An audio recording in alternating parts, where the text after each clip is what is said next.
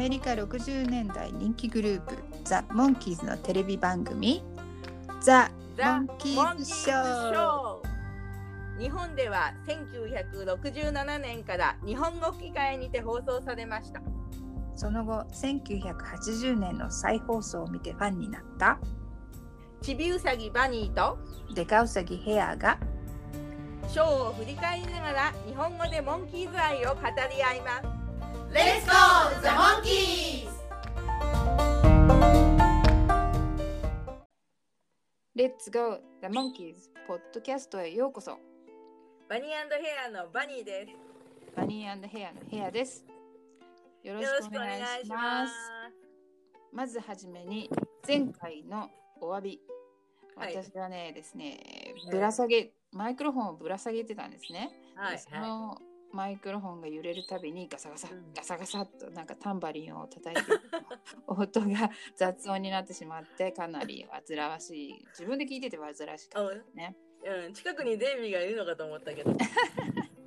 そう思っていただけるとありがたいですけど 申し訳ございませんでした、はい。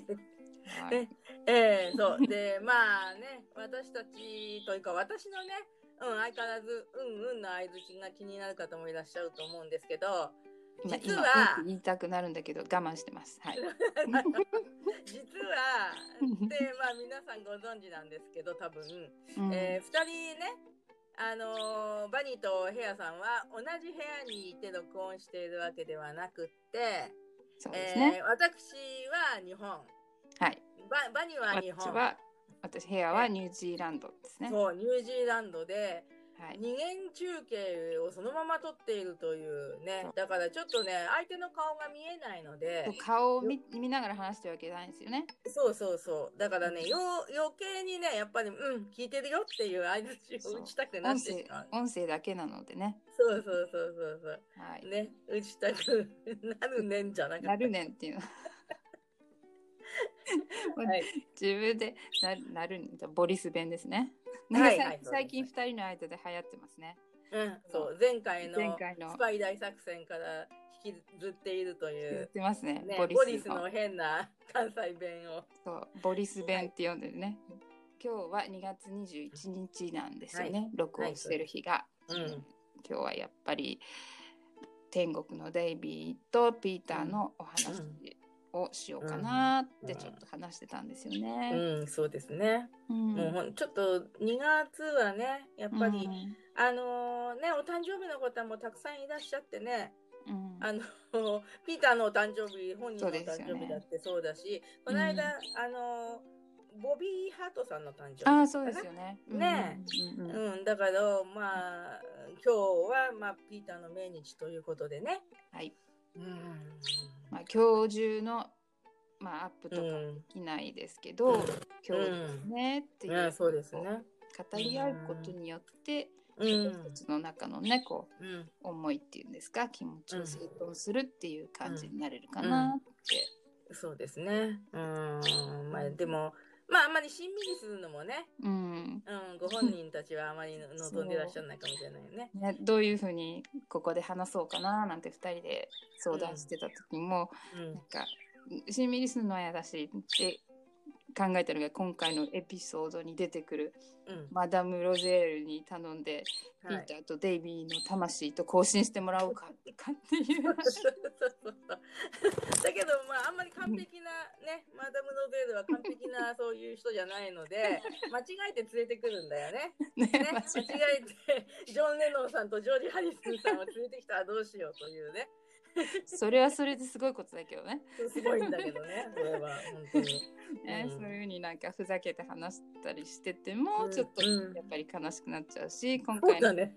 うん、今回の話の題名が「モンキうーん。ダイ」とかってなってるのが、ちょっとうん「えー、モンキーダイなの?」とかって思っちゃったりしてうん。考えちゃったりするんですけど、はいはい。まあいつかはね必ず死っていうのは別れとかがね訪れけで、うんまあ現実を受け入れる時にどうしても悲しい気持ちになっちゃったりするんですけど、まあ、こうやってね仲間がいて気持ちを共有することができるっていうのがすごくなんか人類人類に生まれてきてっていうかねって素晴らしいことなのかなって思っ思ったりします。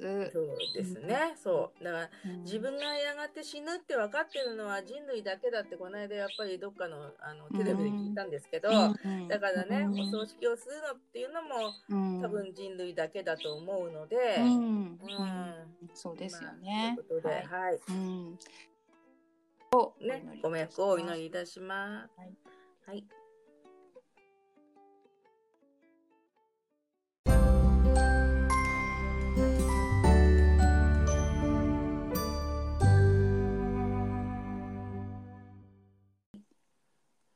では、エピソード3に参りましょう。で、制作の記録をまず紹介していきます。はい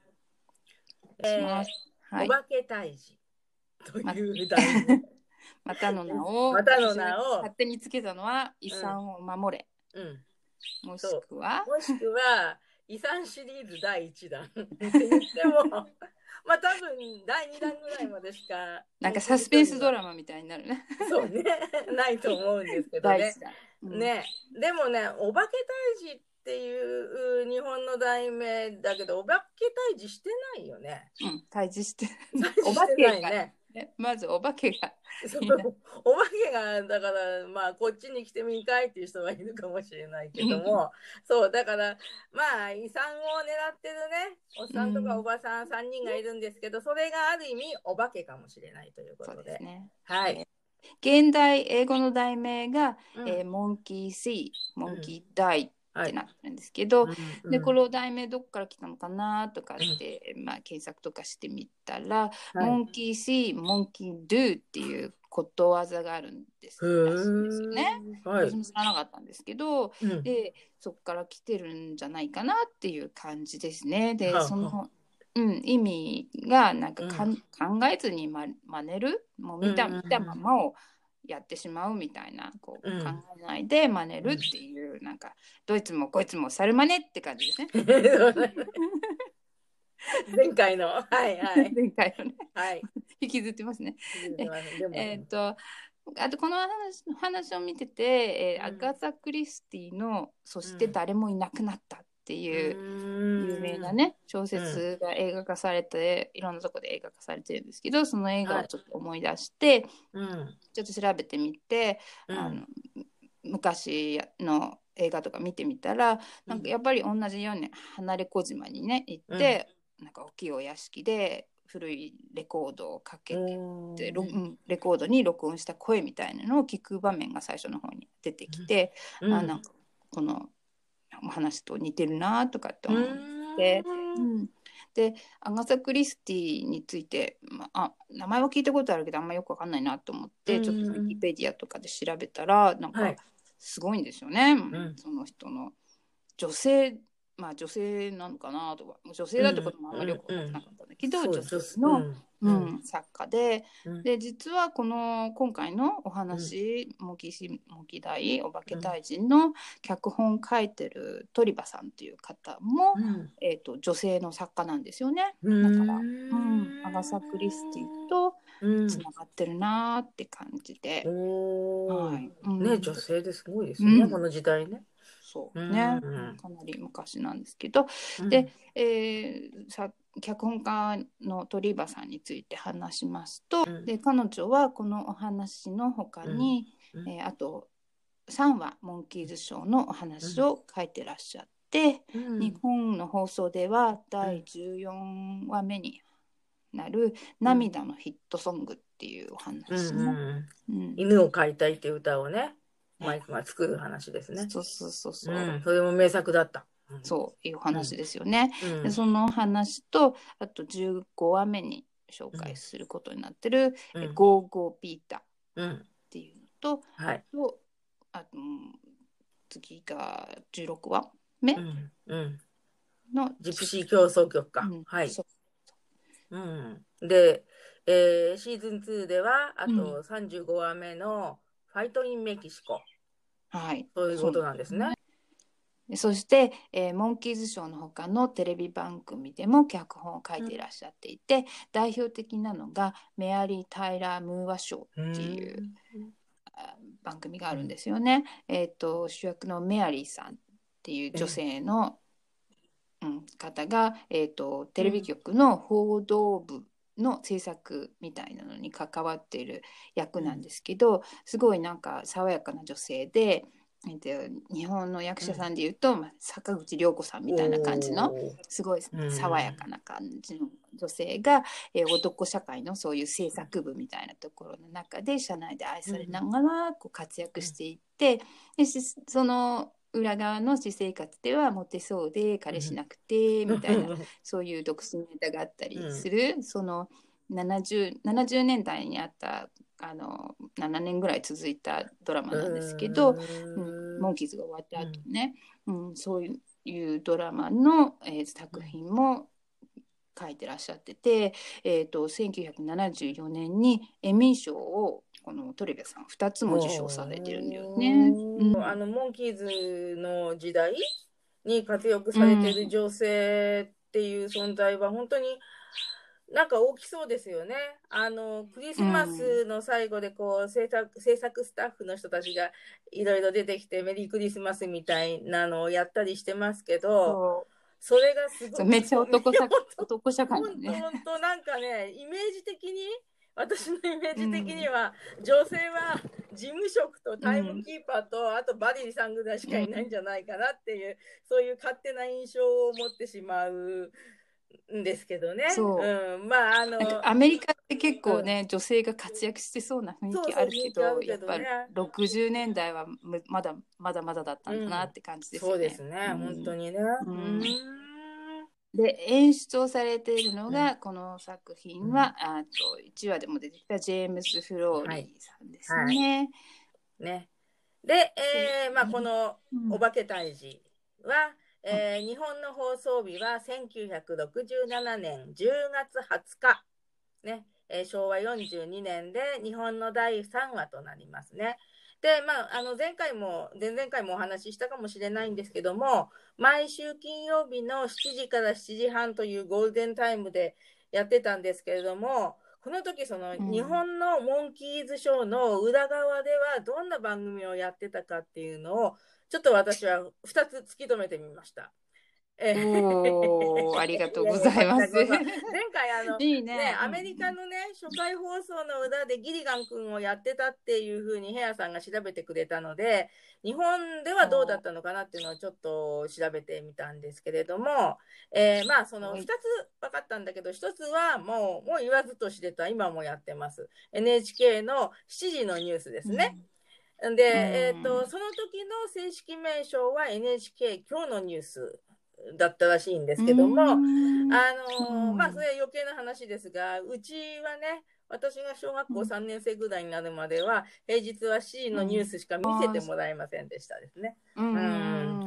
やっぱ家族のルールってあるよね。うん。うん。であともう一つのその裏番組で東京ではなんだと思うんですけどもあのーうん。NET で10チャンネルですね、うん。昔のね。現在はテレビ朝日だけれども、そこで放送されていた「ファミリークイズ」っていうクイズ番組があったらしいです。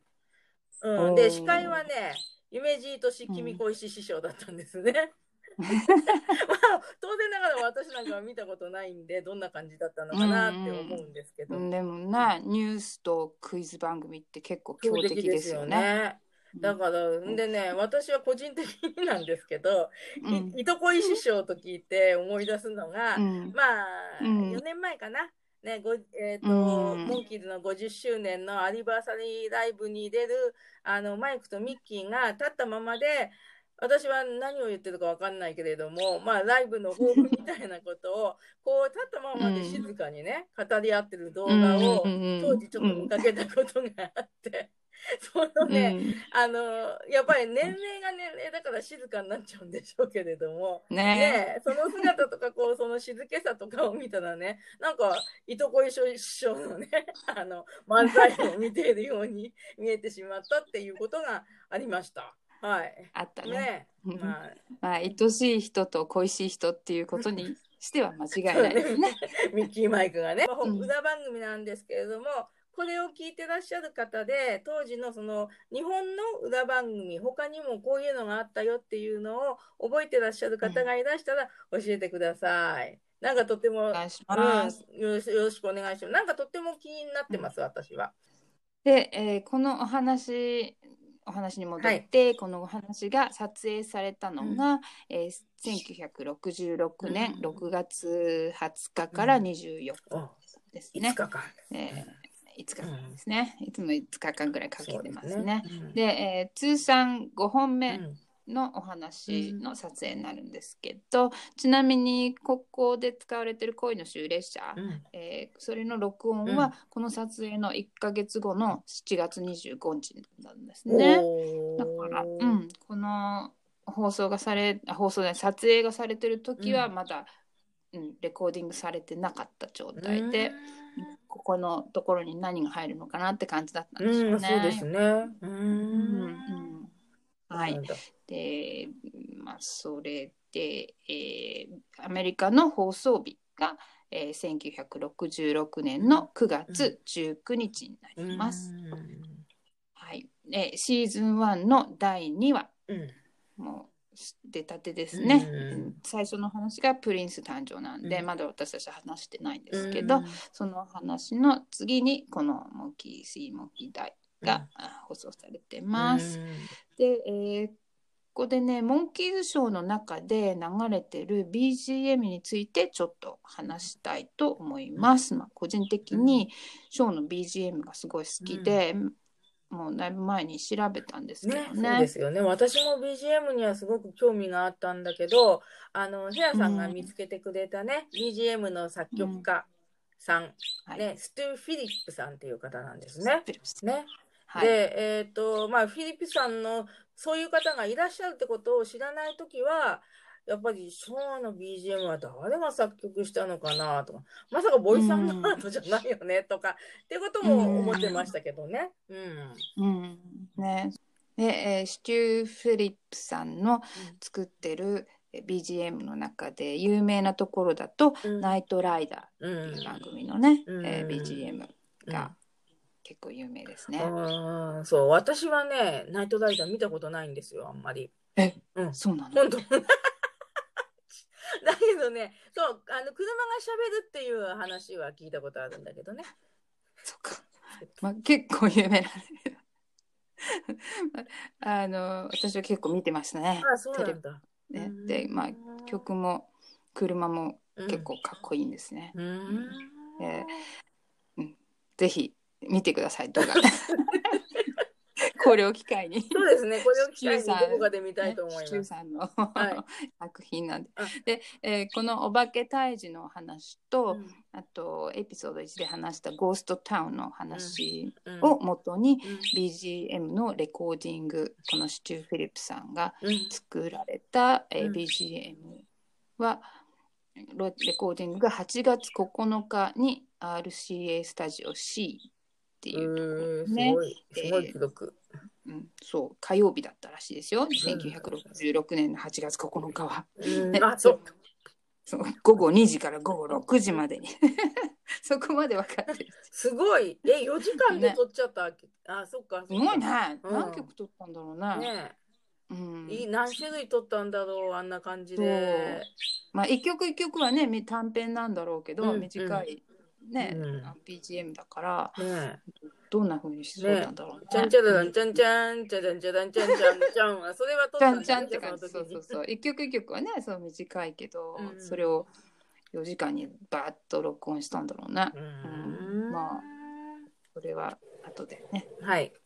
いつか機会があったら、本当にね、そうそうそう。だから BGM をね、全部例えばまとめてね、並べてみるともう皆さん多分、私なんかもそうなんだけど、すごいって思うと思うんで、うんうん、で最近ねその、えー、とこれを、あのー吹き込むにあたって、まあうん。3種類4種類ぐらいのモンキーズショーを見直していてでステッピングストーンをアレンジしてる BGM っていうのが結構多い感じがして、うんうん。うん。でだからそういうことも含めてねこのポッドキャストがね、もう本当にあのモンキーズショー全話できるぐらいにもしも続いたらうん、BGM を聴き比べる1エピソードが作れたらいいなと思わず思ってしまいました。そうですね。その日が来るように頑張りましょはい、おう。う。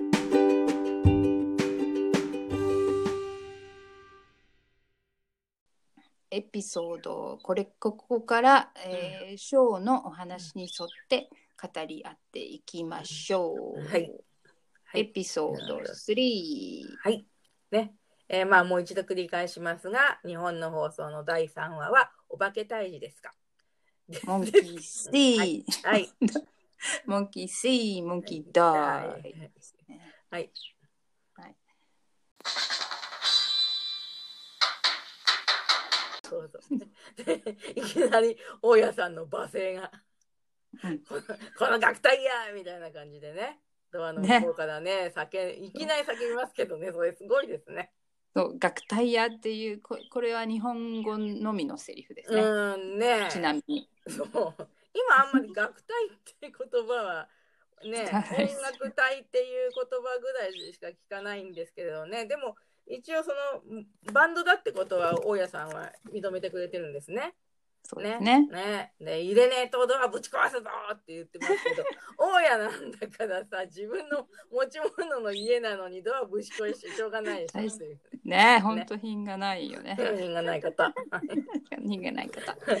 アメリカでは、えーうんこの話は第2話目なので、うんまあね、モンキーズが家賃を払えない学隊やっていう、まあ、こういう状況説明をするには、まうん。あ素晴らしいオープニングかまあなっていう、まあ、短時間で説明できるかなっていう感じですね。うん。えーアメリカの1話目はプリンセスのお話だったってさっきも言ったんですけど、その時では手柄のこう家賃が払えないっていうのは手柄がの報酬があったのかなかななんてこう、うん考えちゃったりするんですけど、まね。あ、仕事はしてないですよね。助けはしたけどそうですね。モンキーズのお金で夫を逮捕しなさいって逮捕できたんだそうそうそう。そう、くうんうん。国を救ってるんですよね。だよ。そう。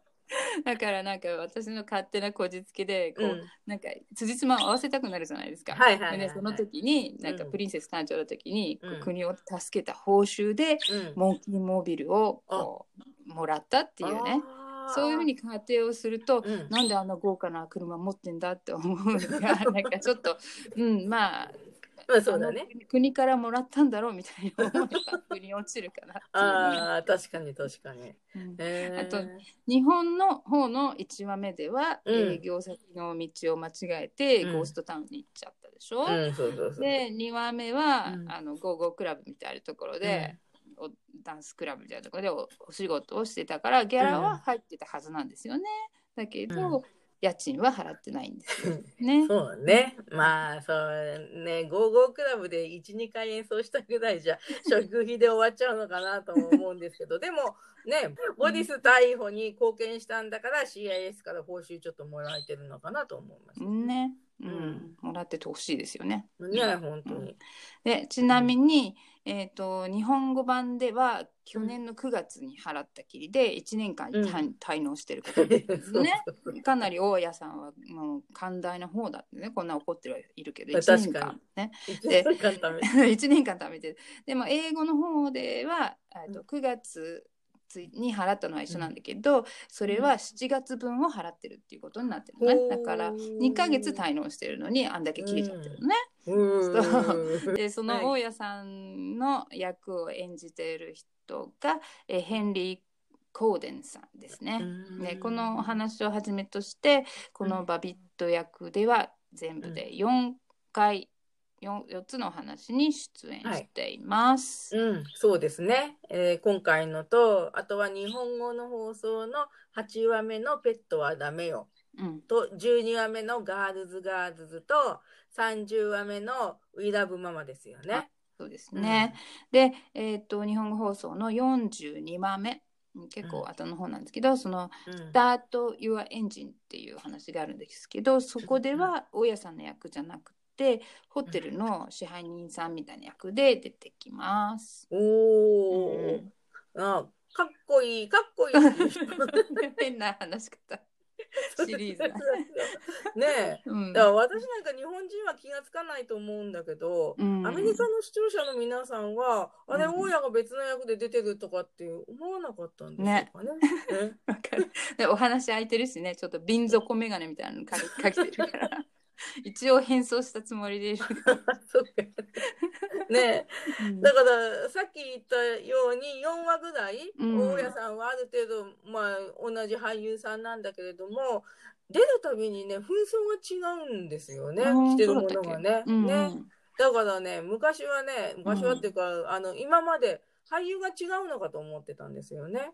であとねうん声優さん日本の声優さんもちょっと違うんじゃないかなと思ってて。うんでこのエピソードの今回のそのお化け退治のエピソードの声優さんはちょっと特定できなかったんですけれども、うん。あのウィダブママの時の大家さんの声優さんは富田康生さんっていう、今やすごい大ベテラン。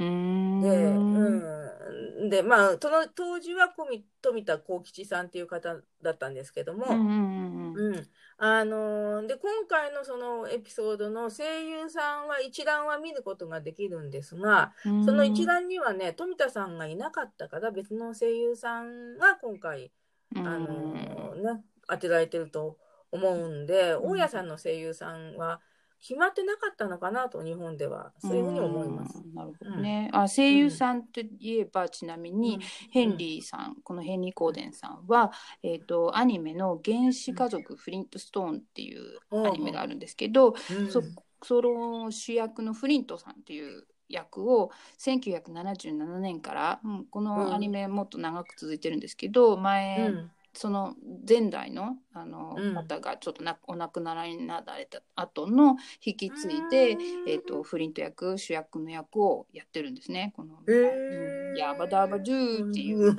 ええ。役なんですけど、ねうん、有名みたいですね。えねえうん。なんか風貌も似てますか？そうそうそうそう似てる似てる。ちょっとね。ね、うん、ちょっとね ちょっとね。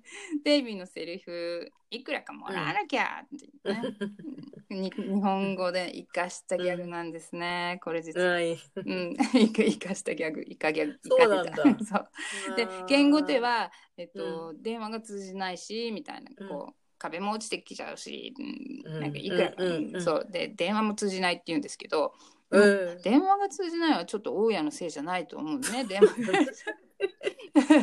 だからもしかしたらなんかこの,、うん。この後にカニングハムさんのお屋敷に行って電話が通じなくなるのにかけてんのかなとか、なんかあー。裏の意味があるのかちょっと考えちゃって、で大家さんがこの城のようなところに住んでるっていうのも、この後でお城みたいな家がでお屋敷が出てくるのにかけてんのかなとか、なんかそういうのねなんかこの裏の意味を考えちゃって鳥羽さんすげえとかそれがねそうだとするのであれば、うんすごいなとかって思っちゃったりして。ね。うん。面白いね。うん。えーそれで、えー大家に、えー、と訴えるとか弁護士呼ぶとかみたいなこと言われるんですけど、うん。その後のピーターのセリフがね厳しい宣告っていうのがねね。あのいいなと思って、うん。なかなか宣告っていう言葉は言葉なん話し言葉ではね思いつかないんで、うん。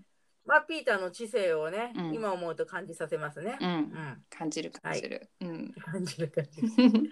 でモンキーズの4人が、まあ、モンキーズはどこだって聞かれたらねってモンキーズが変装するところそうがね、場面になって、そうそう。え、誰？ね、ででデイビーがおばあちゃんになってるすんごいおばあちゃんの姿にやって可愛いんだよね。かわいいうん、ね。で20 23時間ドヤマンね のギャグがあってテレビ疲れて休んでるだけってピーターが言って、ではいデイビーのセリフがその後うん。えー億万長者からのねさんの話を聞いた時に「イさうん。ん!」めっちゃキレるめちゃめちゃね僕らふざけるのが大好きなん。ですよ。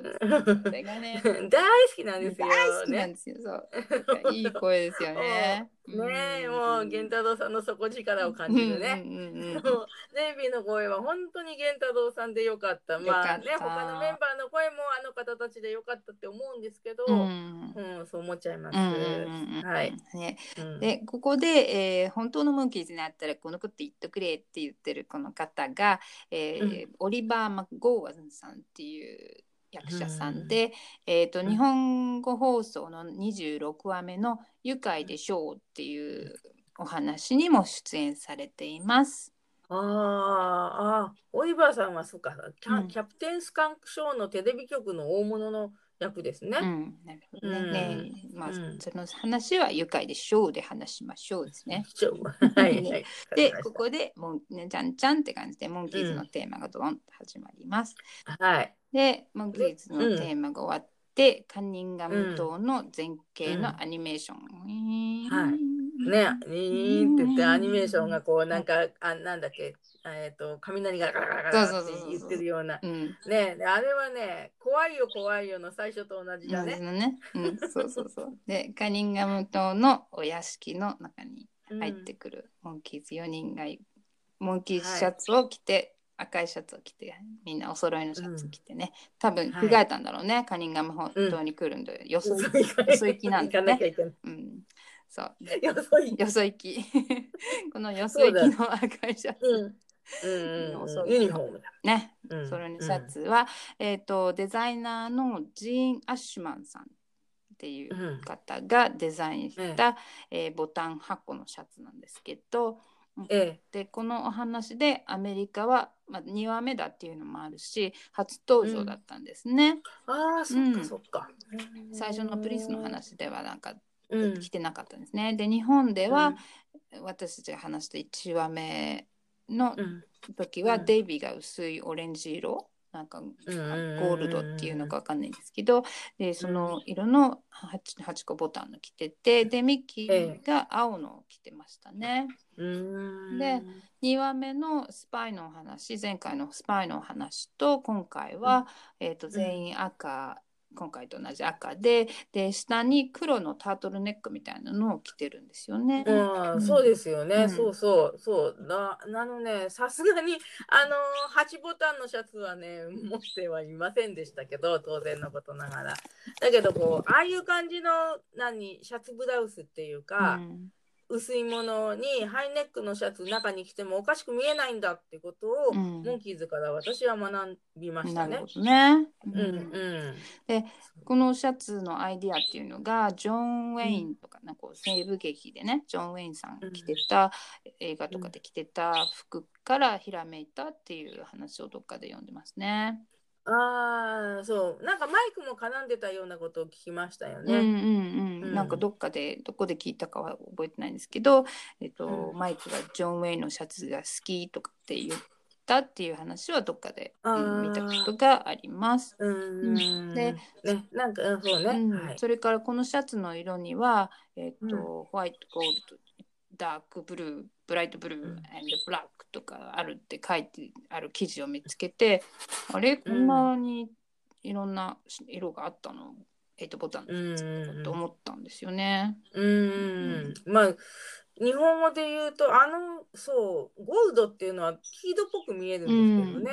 うん。あと、おオフホワイトうと、ん紺と赤と黒。ううんん、明るいブルーもあったのかな。うんあ、まあ、あったかな。うんうんうんうんなんかオフホワイトとか黒とか紺とかってあんまり記憶にないんですよね。ううんまりあの、わ私の記憶なのでよくあの定かじゃないんですけど、うんキャプテンスカンクの時にオフホワイトっぽいの着てたかな。あとあのバレリーナが出てくるいい顔っていうところでうん黒いの着てて、うん。まあコーンはファイトインメキシコとかで見かけた感じがするんですけども、すごい覚えてますよね。うん。いやいやあのね、うん、あの記憶力がいい頃に覚えちゃった。そっか、インプットされてる。ね、そうそうそうそうそう。ら録音した音とかカセットとかで音聞いてたから、まあ、シーンの色までは覚えてないね。うんうん、ねまあそうだね。ううん、まあそのでお話お話に戻りまして、はいえーそのシャツを着た4人がお屋敷に入ってくる。ねねマイクのセリフで、ひどい点では世界的レベルじゃござんせんこと、ね本当のマイクも日本人だったらそんなこと言いそうな感じします。ござんせん。ことなんかそうへ変な丁寧語を使って茶化したりとか嫌味言ったりとかねなんかそんな感じ、うんすいません。はい、マイクファンの方ごめん なさい。でも言い言いそうな感じする。うんうん。でそこにラルフ。羊のうんラルフさんが出てきて羊のでこの方役者さんのミルトン・パーソンズさんっていう方でえーっと、モンキーズ撮影前に「トワイライトゾーン」とかっていう番組にもよく出てた、うんよく出てたで出演していたっていう記録が見つかってます。はい。あトラ トワイライトゾーンって結構怖い感じのなんかねイメージ的にはちょっと雰囲気が合ってるなって感じなんですけど、うんうん。うん。そうですね。なんかでカニンガムさんが、えー、とモンキーズに遺産を残す気なぜ遺産を残す気になったかっていうのをラルフが説明する場面でピーターが正直なことところを見込まれたわけって言うんですけど、うん。画面で喋ってるのはミッキーなんですよ、ね。そうそうそうそう。ミッキーの,、うん。こあの口にうん。ピーターの声が重なっちゃってるっていう、そういう感じ。そう。うん。英語版見た後に日本語版見たら、うん。あれ？ミキのセリフなのになんでピーターの声がすんのかなとかって思って、うん。うん。日本語版だけ見てたら画面をよく見てない限り多分、うん。うん、英語版み全然知らないで日本語版だけ見たら多分気がつかないだろうなとかって、うんね、本当に。だからまあ、いろんなね、声がバーッと交錯する、うんすごいテンポの速い作品なんで、うん日本語版にはまあ、ごくたまにっていうかね、うん一箇所私知ってるんですけど、他に。こういうのがね、もしかしたら結構あるかもしれない。出てくるかもしれないですねこれからね。気をつけて見ていきましょう。はい、見てみます。で、えー他人の財布で儲かったっていうギャグがあるんですけどね、うん。うん。そのギャグでちょっと検証してみたところ、えーと両両方ギャグ的には日米同じなんですけどで、うん。相場もちゃんと合ってるんですよね。あのうん。一応検索検索して。だいたい。えらい600ドル、うん、英語では600ドル、はい、600ドル入りの、えーお財布って言って日本語では20万円入りのお財布になってて、まあ、当時のだいたい為替レートが350円ぐらいだったかな。350円か60円なんだけどそれで計算するとちょうどそのぐらいになりました。おでー。そこまで知ると偉い。ね。でその後に、えーこちらはマダム・ロゼール、うん、で出てくるんですけどこの、うん。結構強烈なキャラクターの女性が、えー、とリー・うんマルマーさん、マーマーさんっていう方で、うん。うんと日本語放送の28話目に出てくる、えーテレフォンキッスっていうお話にも出演されています。えー、と後に、えー、とヘッドでデイビーとダンスダディソングを踊ってトニー・バジルさんって言ったんだけど、はいはいはい。うん、その方も、あのそうなんだけどイージーライダーの映画にも、あのこのリー・マーマさんもトニー・バジルさんも、えー出演していたそうです。え見たことないですねー、そうですか。うんうんだからなんかボブとバートの知り合いなのかなみたいなうん感じ。そうですね。えーはい、そんなことがそうなんだ。うん。ね、でその後にそのマダム・ノゼルが手相を読むっていうからマイクがね僕も見てもらおうかなって言うんですよね。でミキが「線路ない人は無理だよ」って言うんですね。ですごいこれいいネタだな生かしたネタだなと思うんですけど。ね、まあそう初め線なさそうって私思ったのもあるんですけどうん。でも後から考えてマイクの手ってたくさん線がありすぎて全然読みなさそう 逆に、逆にそんな感じがしました。ね、うん。この、ここの部分をの英語の台本をちょっと読めてて、でおう最初んこれどういう意味なのかなとかずっと考えてて、なんか最近分かったところがあって、うん。えー、とまずラルフが、えーこちらマダム・ロゼール人の心を読み運命を予言してそう見られます。でその後、えーうんマイクが僕も見てもらおうかなっていう日本語版では言ってるんですけど、えー、と実際英語版の方では「Wanna read my palm」僕の手と手相を読んでみるかい？こうミッキーに手を出してるんですね。うん。そこでえミッキーが「えーとうな I'll wait to make it into the movie」って言うんだけど、うん。うんとそなんでムービーなのかなとかって思ってたんだけどそれはやっとあそうなのかって分かったのが、まあ、うん。映画化されるまで読まないで待つよみたいな感じのことを言ってですね。そう。だからそのギャグがちょっと深すぎてなかなか分かんなかったんだけど日本語の方がこう素直に笑える、うん。うんギャグだから私としてはもう断然日本ギャグの「鮮度ない人は無理だよ」の方がね もうむっちゃ面白いです。うん日本に一本って感じですね。うんねええー言語版じゃそういう風に言ってるんですね。ううんんなんかね岡田劇場でもなんか、なんかそういうのあったような気がするんですけど、まあそれはまたおいおい。まあうんおいおいはい。調べていきましょうね。はいはい 明日は雪は降らんのところに行きますね。マダム・ロゼールの。うんでそそこは英語では「うん gonna have snow tomorrow」っていうのね。だからうん英語では「明日は雪になるぞよ」って言ってるんだけど ねあの英語の口に日本語を合わせるののほんとすれすれの長さだよね、うん普段っていうのがねそう無理やりこう日本語をこう押し込めた感じがありますけど。あの振ってるのがスノーグローブってやつ、シャカシャカシャカって振ると雪が降るやつ。いまだに言ってるもんねああいうものって。そうそうそう。あの小出しのギャグがうん。すごい素敵だなと思いいですよねう。トレバさんやってくれるって感じなんですけどね。はいはい。でその次に、うん。えっ、とハリス・キングスイ、うん。ハリス・キングスイの役の方が出てきて、うん。えーこの方はマーク・ハリスっていう方なんですけどね。ううん。ん。サバサハラ砂漠1時間見て歩き 1, 時1日10円のハリウッド暮らし。人いっぱいやからお天道様いっぱい もう最初の2つの題名はなんとなくあに英語題に沿ってるなって感じするんですけども「うん一杯やか」のあたりはもう適当にタイトルついてる感じ。そうでしょうねきっと。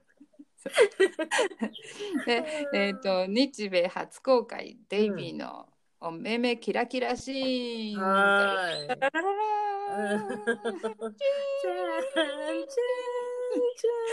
音を入れられないから自分たちでカラオケでカペラでこれが初公開のキラキラシーンですね。うん。でエリちゃんだっけ？そうエリちゃんねね。フィルムにね直にこうんう傷を目のところに傷をつけてあのキラキラを作ってるといへう。え。すごいそんな風にするんだ。ねね。うんアニメを。を上乗せしてるって感じじゃないんでね。うん。ね、そういう電球の玉とかはね、うんアニメの。あ、そうでしょうね。ねうんうん。ポーンと出てくるのはね。ああ、傷キラキラつけてた。らしらしいですね。そういう時代だったのね。そうですうね。ん。ね。それでまあ、エリちゃんとお目目キラキラしてデイビーが行っちゃうんだけどね、そこのところでマイクが言ってますね。10代の結婚の3分の2は悲劇に終わってるんだぞ。いや、3分の3だ、3分の4だっていう感じなんです。ねえーピーターの最初の結婚を思ってしまいます。そう言ってるマイクもね、そう。そうだよ。ね、そう行かれちゃったよ。うん。今日でまだ1回目だって。1回目。そこで、うんそう、そのエリーちゃんの役をやってる方は、はいえーステイシー・マックスウェルさんっていう方で、うんえっ、と、 Farmer's Daughters っていう、 The Farmer's Daughter っていう、の農家の娘っていうのがよくわかんですけど、という番組で、うん。1966年1月7日に、アメリカで放送されたお話にうん。デイビーと共演してるんですね。おー。でこの1月7日っていうのはパイロット版取り合った後なんででもうん。この放送が、まあうん撮影されたのがパイロット版より前なのか後なのかよくわかんないですけどもっと前だったのかもしれないし、うんうんすごいなんか初期のデイビーの顔が見れますね。うん。でここで「犬を飼いたい」の曲を、はいはいはいはい。うん歌ってるんですけど、うん。ステイシー・グレッグっていう役で、えーうん結構ノリノリで歌ってるんですうね。ん。なんかあのギターとベースかな持ってますよね。うんうんうんであれ弾きながら歌ってる子がそうそうそうそうなんだ。そうむっちゃノリノリで歌ってます。でうん日本語ではこのエリーの役はお孫さん、カニンガムさんのお孫さんですって紹介してるけど、えっ、と英語ではグランドニースってなってるんですね。うんうんカニングさんカニンガムさんの、えっと兄弟の孫っていう形なんですよね。ああ、そうなんだ。あエリーから見たら、じゃあカニンガムさんは王子さんになるんですね。うん、そういう感じですね。うんねえ、でもま、孫だったらね、直系の孫にわざわざ遺言書かなくても、書かなくてもっていうか吹き込まなくてもいいんじゃないかなって、ちょっと不思議な部分があったけど、でも、うんちょちょっとその直系の孫よりは少しこう、あのちょっと遠い。と遠い親戚っていうことでうんね、遺産を争った理由がちょっとなんか納得できるような感じがしましたね。そうですね。うんで衣装をかけるシーンになります。でうん衣装のレコードをかけるっていうところで、で売れないねね裏は何だろうっていうのがけど、で そのレコードでこっちへ来てみんかいっていう、マダム・ロゼルがわらわのものと手にマジックで書いあ 手にマジックで書いてるとは言ってないですけど、うんうんわらわのものを占ってみるっていうところがこういう、うん手に書いてあるよっていうね。うんうんううんん、そうそうそうそう。なんかそうこういうネタもねモンキーズショーに他にもありそうな感じがします。ありそうですね。ねうん。うんどんどんほ掘っていきましょもう掘う。ってきましょう掘ってきましょう。で、オオルガン、モンキーズの諸君にはオルガンをうん。で送るって言われてね、うん。ミッキーが音出んのかなっていう、なんかガヤガヤしてる中で言ってるのが耳に残って、音出んのか、ミッキー言ってる。う んでもこれきっとあの鈴木康さんがアドリブで言ってんのかなっていう感じ。英語では絶対言ってないし。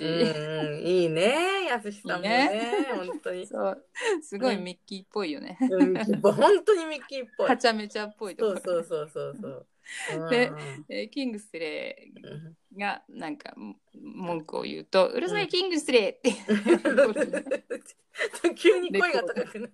「う。るさいキングスレー! 」キングスレーって言ってたんだなと思って最初「黙黙れ!」とかって言ってるのかなとう思って。ん、ねえ、そうそう、ダメねじゃなくて、なんでうるさい、なんなんうるさいだろうかなってね。うん。ね、だから言葉の微妙な使い方でね、笑わせる日本語版なんで、うん。気にするとちょっと気になっちゃうんですけどね。なんかねでも、ね。ううんん黙黙れキングスレーって言うとなんかダジャレ言ってるみたいになってちょっと演出家の人のセンスには合って合ってなかったのかな。そうか、黙れ、黙れ、キングスレーみたいな感じでいいんだうるさいキングスレーの方がなんかいい感じかな。ああ、なるほど。はいで、その後、えーうん恋の終列車うんがかかります。んてんてんてん、はい。はい、この撮影された1ヶ月後に収録されてるものなんですけど、さっきも言ったけど、うん、で、アメリカではこの 前回話したように、うん。恋の終列車の発売、発売日が、うん、えーアメリカでは8月16日。で、うん、で、このお話の放送がうん。9月19日になるんですね。うん。で1ヶ月ぐらい発売されてからあるんですけど、んそのお話にこの歌が登場するまでに、うんもうすでにヒットチャートの1位になってたんですね。すごい。そうですねねで、うんえーゼルチ情報ですけどこの歌についてのゼルチ情報で、えーっと最近ちょっと私知った話なんですけど「あのうんデルジェルデルデルデルデルデルデルデル」あそこは、えーっとミッキーがもう撮影と録音でもううんくたくたになっちゃって。で本当は歌詞があったらしいんですよあそこに。へーけどそこの歌詞をもう言ってらんないんで、もうデレデレデレデレってごまかして歌ったところを採用されちゃったらしいですね。へえそうなんだ。うんなんかあの最近ね「明日のジョー」のテーマのうんうんうんだけうん。ど、ルールルールーっていうところは、なんか尾藤勲さんが歌ってて、レコーディングの時に歌詞を忘れちゃったからルルルーになったっていうような話を聞いたんですけど、そうなんだ。そうそうそう。だけど結果的にルルルルーでなんかいい味が出たよねっていいう味出たよね。ねえそれもね、あーもうこ恋の終列車これも歌詞がないところがあるんだとしたらどんな歌詞だったのかっていうの知りたいけど、うん、まあ確かに結果的にはスキャットのねデュルルルルルでよかったのかなっていうそういう感じはしますね。うん。で歌詞もね一生懸命探してみたんだけど、結構モンキーズに詳しいサイトでも、うんなんかカスが見つかってませんとかってあったんで、うもうそこで諦めました。で、えーボビー・ハートさんが、えーこの恋の終列車を作る時のエピソードなんですけど、えっ、と、ペーパーバックライターってビートルズの曲があって、そこのエンディンはいグだけの部分をラジオで流れてたのをパッて聞いて、で、そこがラストトレインって言ってるように聞こえたらしいんですよね。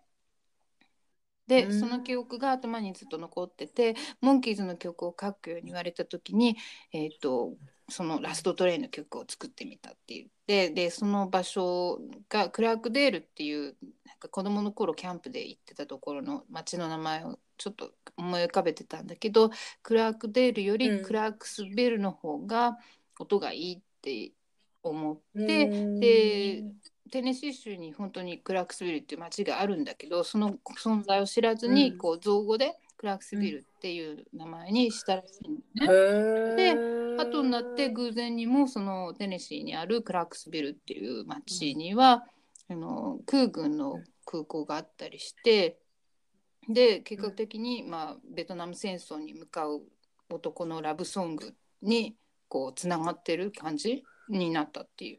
そうへえ、ねえ、すごい偶然ですね。もうボビーさんミラクル。ミラクルすごい。うんねでそこで、えーうんお話戻って、えーミュージックビデはい。オが流れますね。うんではい。ここはもうランプのメリーゴーランドの場面があったりとか、うんうんうん。一輪車そうね。あねの、そう。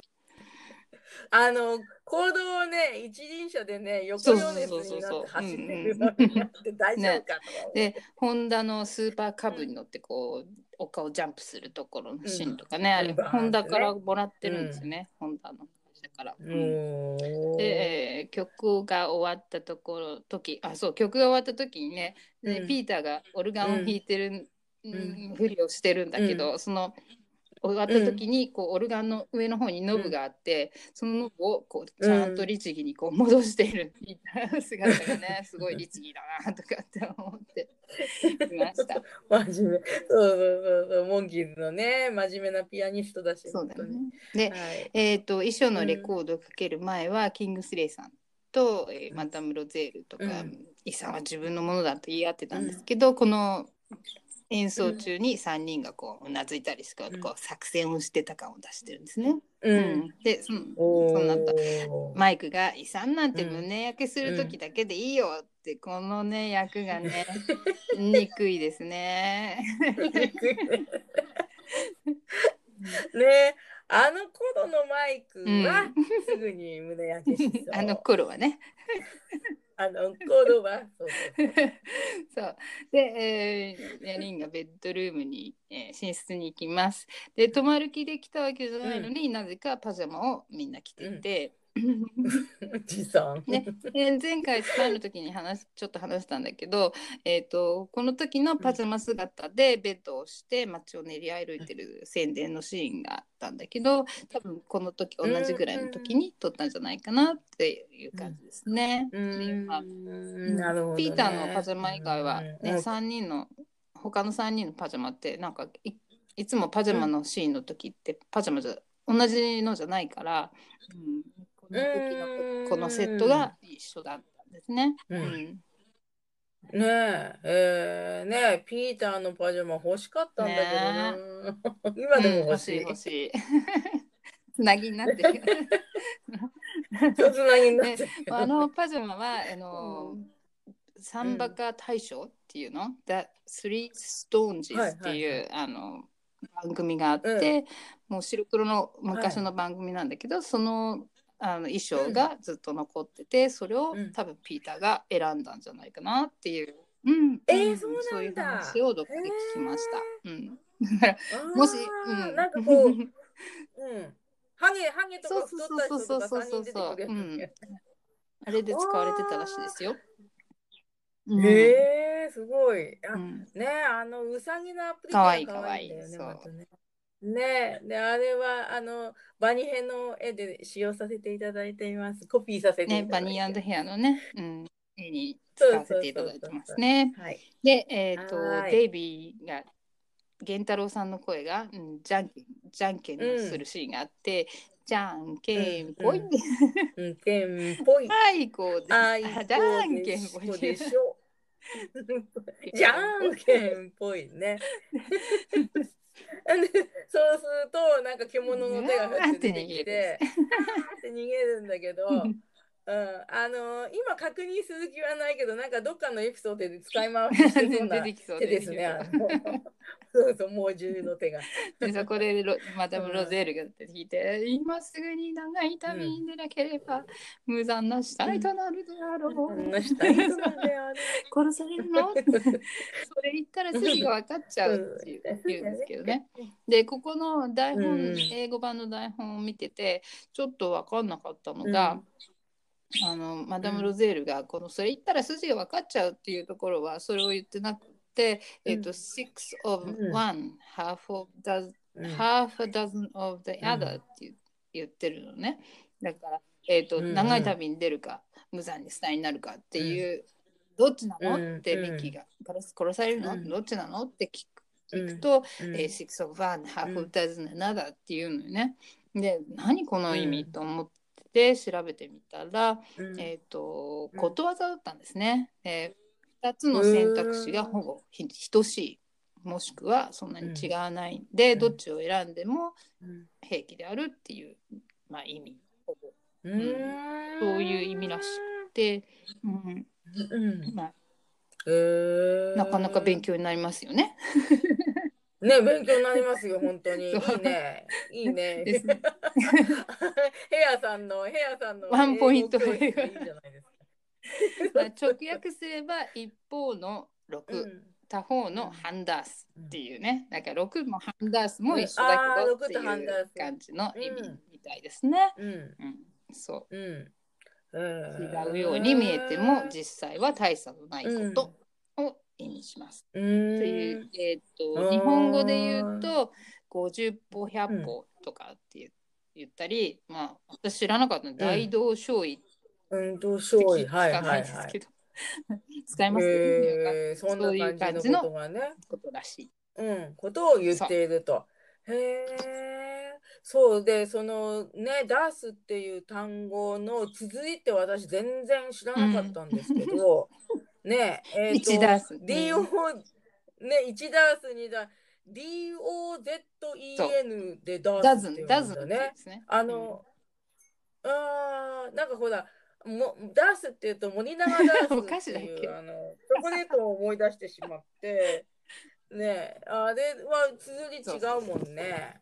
知ってないと読めないね、でもそれ DOZEN だったら同然ってあーそうかそうか日本人読んじゃうよ そうそうそうでも50歩100歩だったら同同然然だもんね あじゃあ覚え方ですね。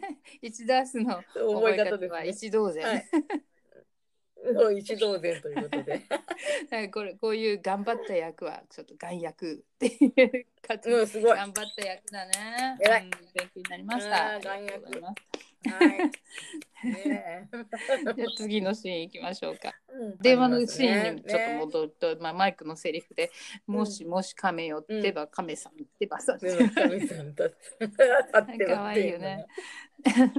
で、えーマダム・ロゼルのセリフで犯人はバカではないとのお告げだ、でこれこれ自体も、うん。あのすごいいい、うん。とろける役なんですけどあの、うん。英語では「えっと Young lady, I wouldn't be in your shoes for anything.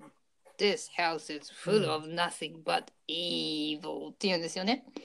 うん、その意味は、まあ、このこの、まあ、私の下手くそな役ですけど、この屋敷にはうん。悪霊以外何もいないぞよみたいな感じ。で私,、うん。私なら、うん。えーあなたのこのうん。遺産を受け取るという立場にはいたくないわねっていう感じの脅しをかけてるっていうの。ね、してんのね。ああ。このイーブルっていう感じですね。悪霊のことね。そんなんかいいとろける役だなっていう思いますね。犯人はバカではないとのお告げ、ね。この方が絶対面白いですね。まあ 確かにそうだね。で次が、えーうんシャーロック・ホームズうん。のシーンね。うん。ね。はい、あのミッキーとデイビーのねホームズとワトソンにこう扮してるような感じのね、そう。でナイフがあボンって刺さっててナイフの角度が北緯2センチの方向でうん。ねこれ犯人は男ではないみたいなではこれは事件だっていうね。そうこれもねではこれは事件だって言ってないんですね。うん。すごい生かしたネタだなと思います、翻訳さんもキレッキレにされてますね。でそこでデねデリーが「へーあーって叫ぶ。うん。っでミッキーのセリフがうん。は破綻調うん。破綻調だけど英語では C, C シャープって言ってるんですね。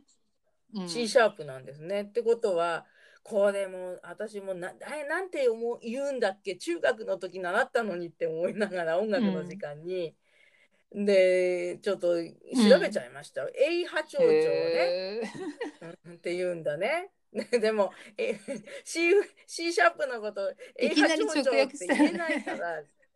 そうそうそうそうなんだかわかんないし日本語が入らないから、うん破綻調だなはいいと思います。うんいい役ですよね。うんで、えーね、わかりやすい。うん。そうそ そうそうそうそう。で、まあ、本の押し売りのおじさんね、キングスリーさんね。うんうん、そうそう、キングスリーさんに対して、キャーって言ってんだけど、なんか、もっとひどいことされてる そうそうそう思っちゃうんだけど、でもちょっと大げさだなと思って、こう、本の押し売りをされてて、でも、キャーって言っちゃうところが、そういうところが女の子らしくて、デイビーに好かれちゃうのかしら。っていう感じですね。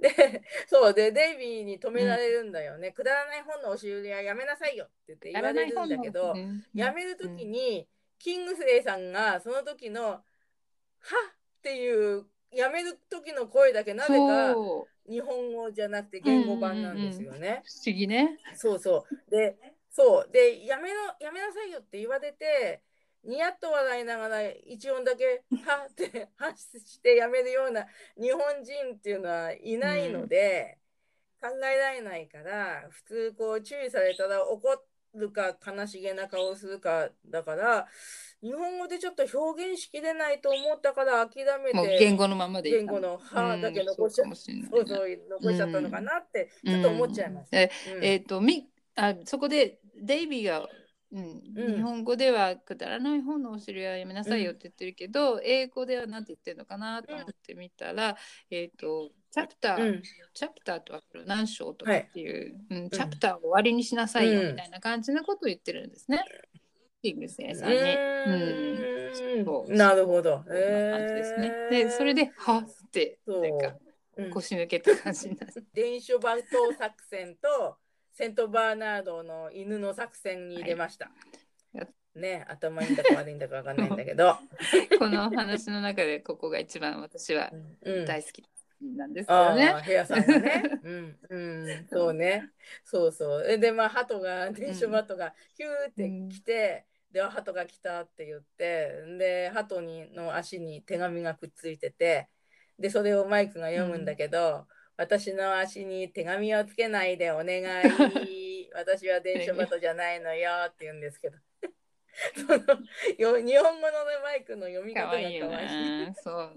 それをなんか見守ってる、うんベッドにの座って見守ってる、三人も可愛いですね。うん。あ可愛いね。本当マイク一人だけにやらせやらせるだけやらしますね。そうこの時のマイクはね、この時のマイクはね、頑張ってるね。すごい。うん。で、頑張りすぎて、扁桃腺がうん炎症を起こしてしまうっていう。跳ねちゃった。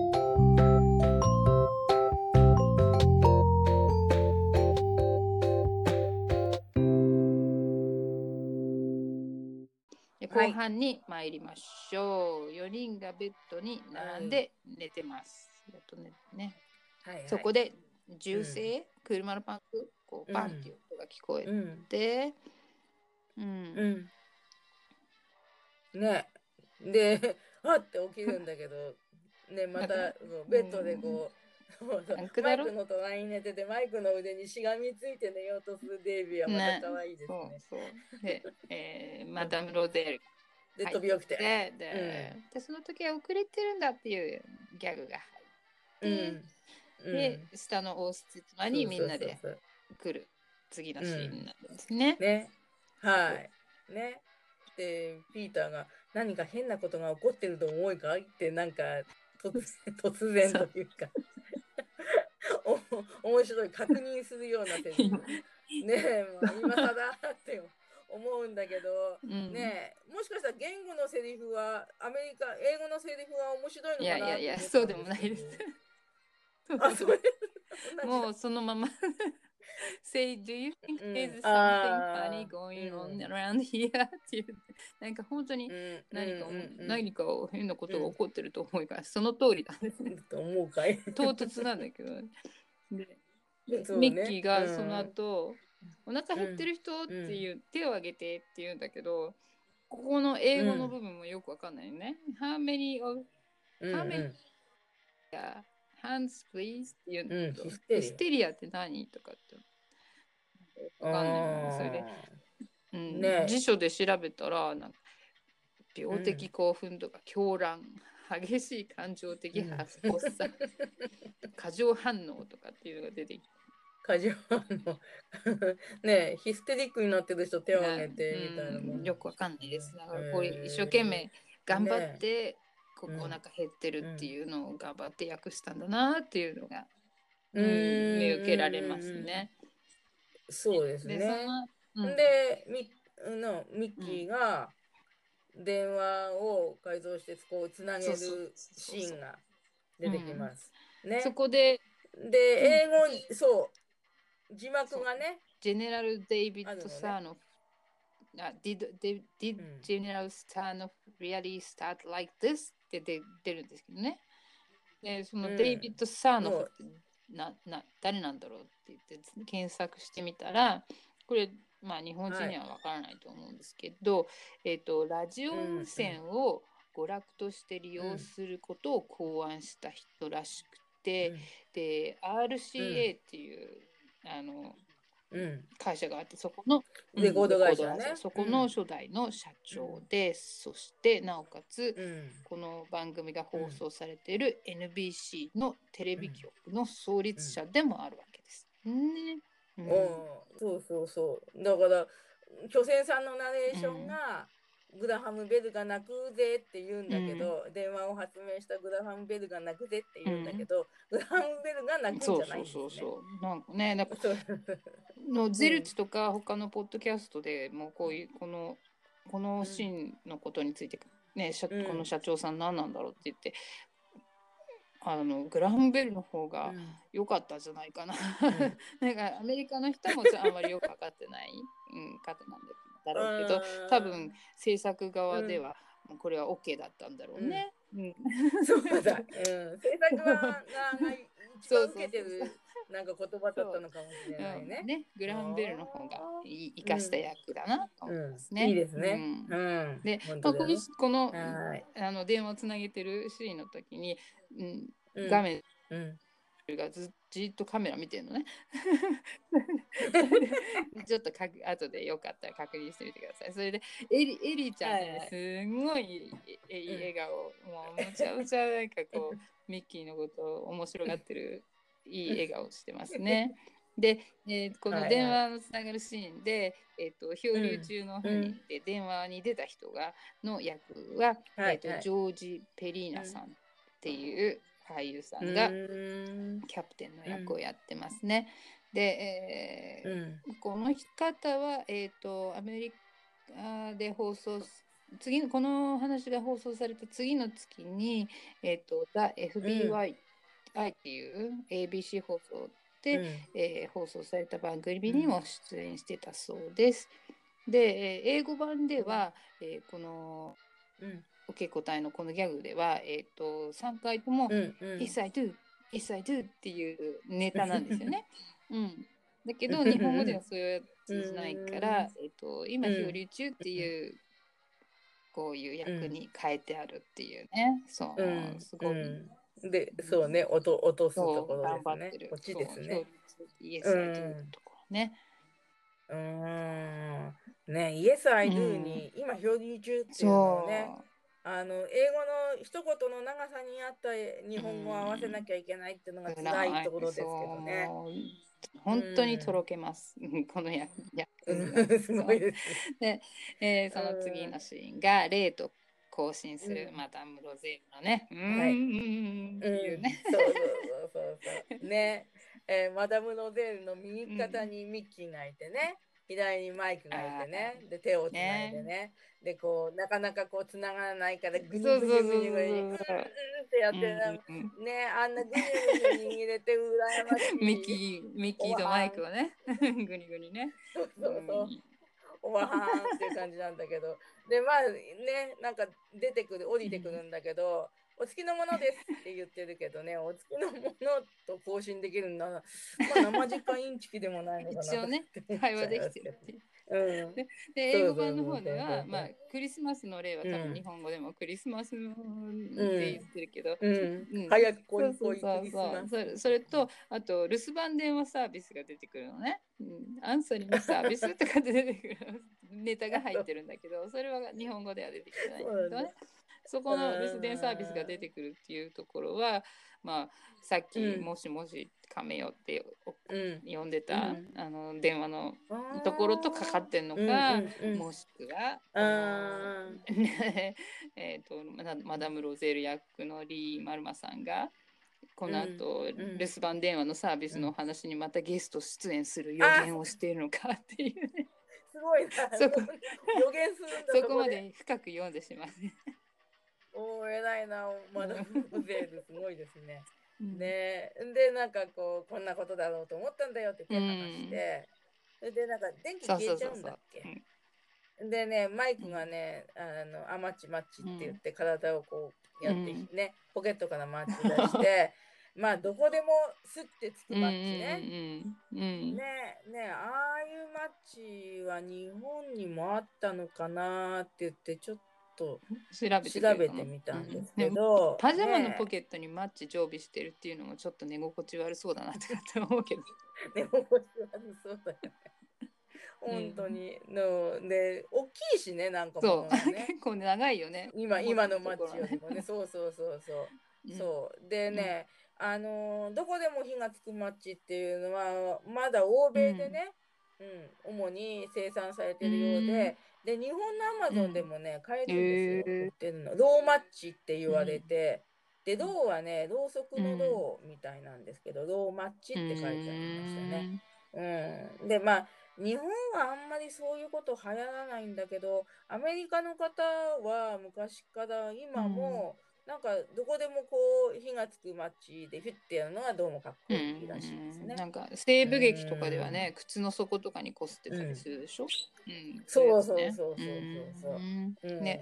えっ、とこの後にあそうマダム・ロゼールがいなくなっちゃって「うん。She's gone」っていう、英語では言ってるんだけど「Gone She's gone」ってこはい。のお話がそのフレーズを決まり、うん。フレーズっていうのは決まり文句みたいなこと、うん、そういうのが出てくるんだけど、この後あの、うん。5回ぐらいお話うん他のお話の中でも、この誰かがゴーンっていうこう He's gone とか She's gone とかっていう決まり文句みたいなのがあるんですけど、はいはい。日本語ではうん。決まり文句になってない感じですね。なんかうん。なんかねここでは。そうそう。だからやっぱり、うん、ここではまた蒸発ね。英語、うんそうね。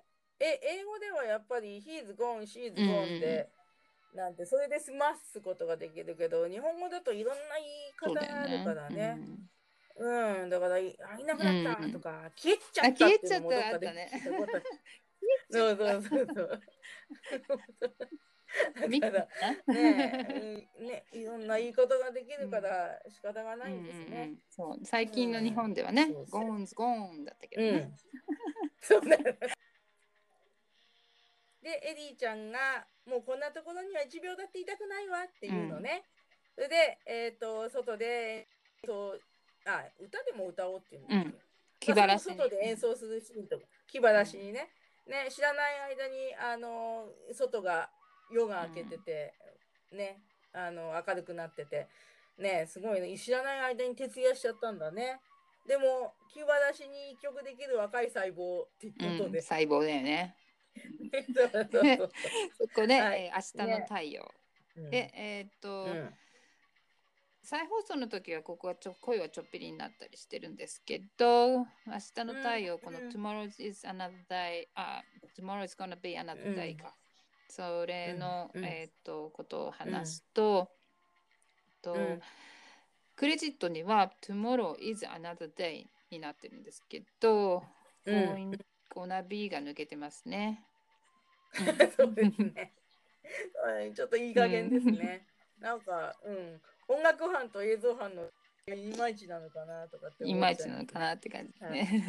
ですね。でまはい。あ音楽の録音と撮影がほぼ同時進行だったしね、音楽の方が後にうん。録音されたりしてるからそういう兼ね合いもあったのかなっていうのもありますけど、どでね。この曲を作ったのが、トミー・ボイスとん。スティーブ・ベネうんットさんなんですけど、そのスティーブ・ベネットさんは、えーとうん。次回のお話にちゃんと出てくるんですけど、うん。バレリーさんもうん。フィフスうん。5番目のモンキーズって呼ばれてる呼んだ勝手に私が呼んでるのかな、バレリーさんの、えー、と旦那さんの弟がこのスティーブ・ベナイさんですね。ねうん。そうその方と、えートミー・ボイスさんが、えーコンビで作った曲だそうです。で、うん。まあ、バレリーさんのことについては次のエピソードの時に話していきましょう。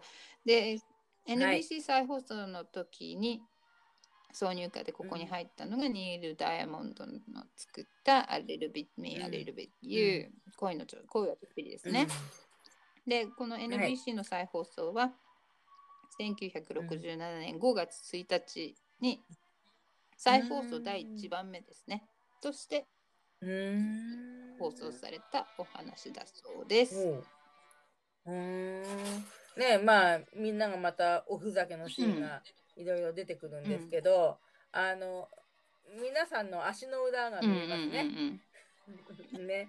で指が長い足のね。のね、うん、足の指が、なんでって思うぐらいやっぱり人種の違いかな、うん。わかんないけど、ねで、えーうんマイクのウールハットに矢が刺さってるシーンがあって、結構なんかなんか手作り感のねあの矢が刺さってる。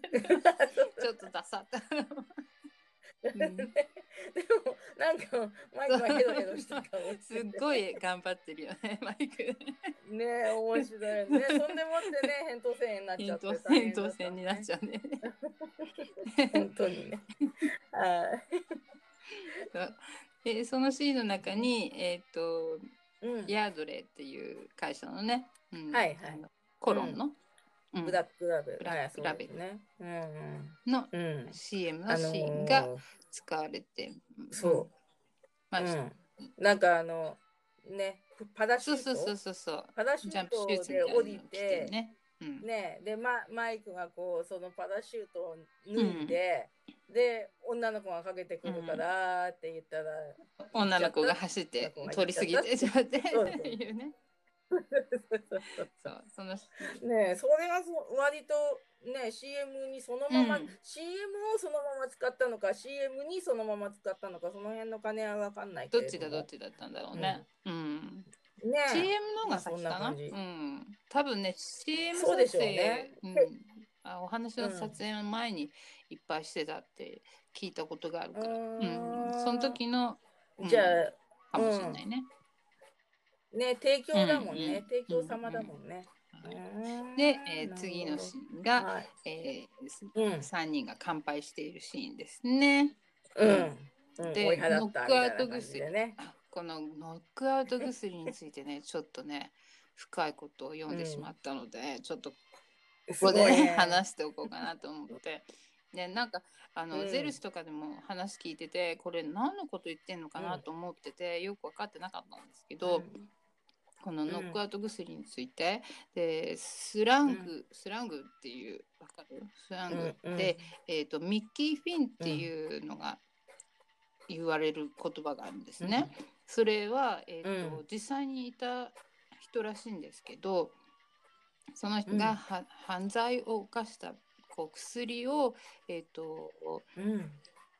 なんか薬物を人に与えて、でうん。眠らしちゃったりとかそういううん。犯罪を起こした犯した人が昔いたらしくてでその人がミッキー・フィンっていう人だったのか、でその言われから、へえーっと、飲み物お,、うん。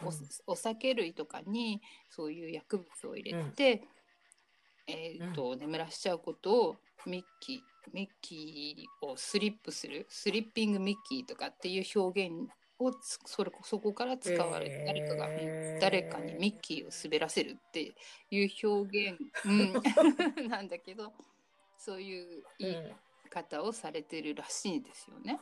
あうん。そう私も全然知らなかったんだけど、えー何ミッキー・フィンとかスリッスリッピングミッキーって言えば大体の人わかんのかな、うんうんよくわかんないけど、うん、そういうそのミッキーとこの今回のミッキーのあのノックアウト、ノックアウトドロ、うん、薬っていうのをかけてるっていうのが見つかりました。へえすごい深いですね、それね。深すぎてもへー。わけわかんなくなってる。デイビーが、うん。えー、とノックアウト薬をうん。入れてで効く効く効くよってうん。巨泉さんの声ががね。うん。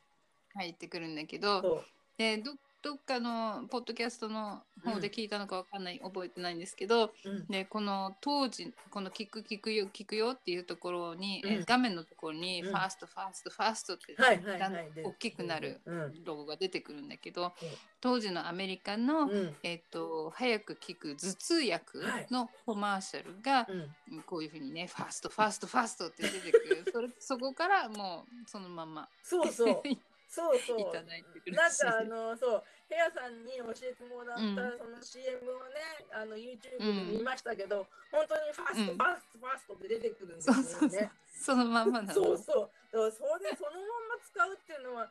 なんか頭痛薬のメーカーから普通苦情が来るだろうとかって思ったり、まあ日本なら特にそう思うんだけど、そうじゃないのかな。ねまあ、うん無無料で宣伝してやってるんだよって言って 逆に感感謝されてるかもしれないですね。うん、そういう考えね。はい。でノックアウト薬が効いてで、うん。ピーターの早打ちのシーンですね。はい。キュン。まあキュンね、ノックアウト薬の説明をしているときになぜかそこにいないんだよね、ピーターとエリンがね。そう。そう。なぜかいないで手つないで入ってくるんだよね。そう。さすがピーターだよな。そうしたしげに。であのバキュンってやるやるためなんだろうけど、エイトボタンの一つがもうすでにこう外れた形になってて ねえ、ちょっと何しようとしてたんだろうな。ねえねえ怪しいぞよっていう感じでえ。ねえ、まあ今日はでも。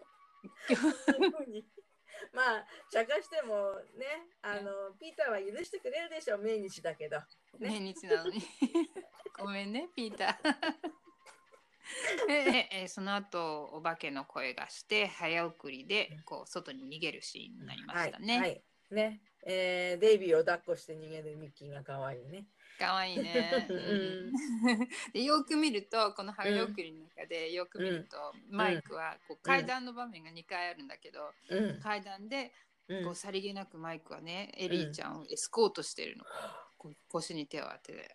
ね。ねえ、エディモテるんだな、いいな。ね。まあ、マイクもこうさりげなくこう紳士だよね。そういうとこね、そういうところね。う。んうんまだそういう余裕があるのね。うん フィリスにちゃんと訓練させられてるのかな。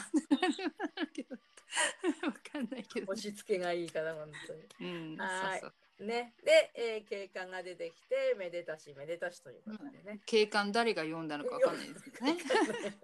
電書バットが勝手に読んでくれた。犬とか。警官がいつも送って偵察してるのか。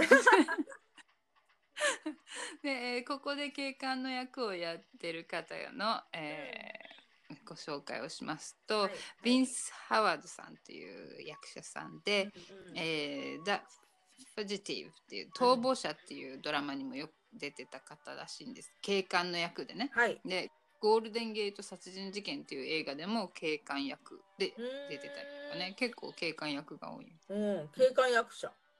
警官役。そんな言葉ないけど。そう。でこの人ね本当この情報たくさんあってうんあ。の前回はうん。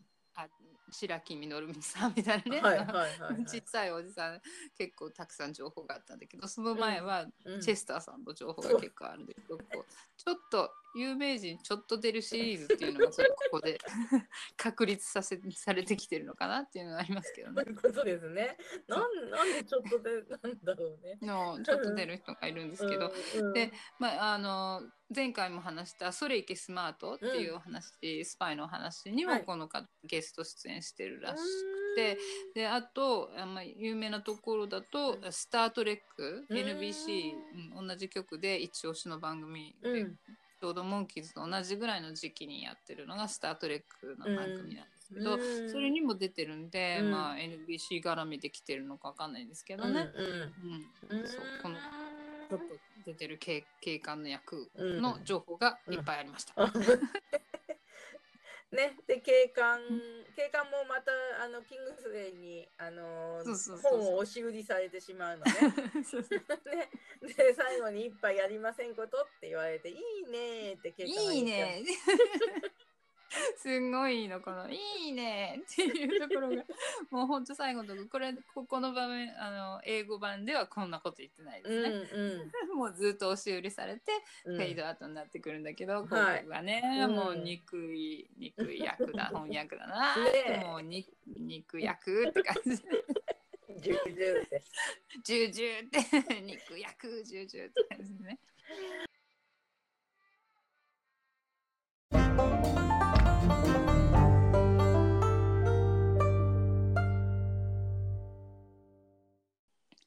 日本放送第3話目終わりました。うん。お化け退治。うん。遺産を守れ。守れ。遺産シリーズ第1弾のお話はいかがでしたか、うん。あのー本当にね、えっ、と、今回は、今回はって、今回もなんですけど、毎回なんですけど、あのーヘアさんにすっごい頑張って、その、セリフの、なんていうかな、意味っていうか、もともとどういうところから来たかっていうのを調べてもらって、うんだからまあ、調べる前はね、うん。それほどなんかもう話すことあるのかなとかって思ってたんですけど、うん。まあなんか結構調べると楽しくなってくるし、うん。あこうだったのかこうだったのかってなってくうるん、うん。が、うん。え脚本家の方が女性って知っただけでちょっと見方が優しくなっちゃう私的に。なるほどね。うんそういうところがあって。うんで日本語放送で、うんえー、と日本の放送で141516ってこの鳥羽さんの話が続くので、うん。その時がちょっと楽しみかなっていうのもね、いい作品なんですね。うん、そうですね。うん。はい、楽しみにしたいます。はい。今回ちょっとあの今付け足したいんですけど、はい。今回すごく接続が悪くて何回も何回も取り入れてしまって 大変だったという裏裏話もここで話して、うん編集がどうなるかわかんないんですけどちょっとうんお化けが出たのかなっていう、そう二人で話してましあもうなんかこのアンカーっていうアプリの調子が悪いのか、た。iPhone うんの調子が悪いのか、何のそれ調子がかう悪いちのうちのうん。w i f i の接続がちょっと、うん。うん、なのかよくわかんないんですけど、ちょっと不具合がお化けが出てますので、そう、お化けが出てます。お化け退治しなきゃいけないんだけど、ねだから、うん。うんもしかしたら、あの、もしかしたらお聞き苦しい点があるかもしれないんだけど、すいません。編集頑張ります。ご了承ください。ご 了承ください。はい、はい。はい。では、えーそれでは次回のお知らせです。エピソード4。はい、フォー。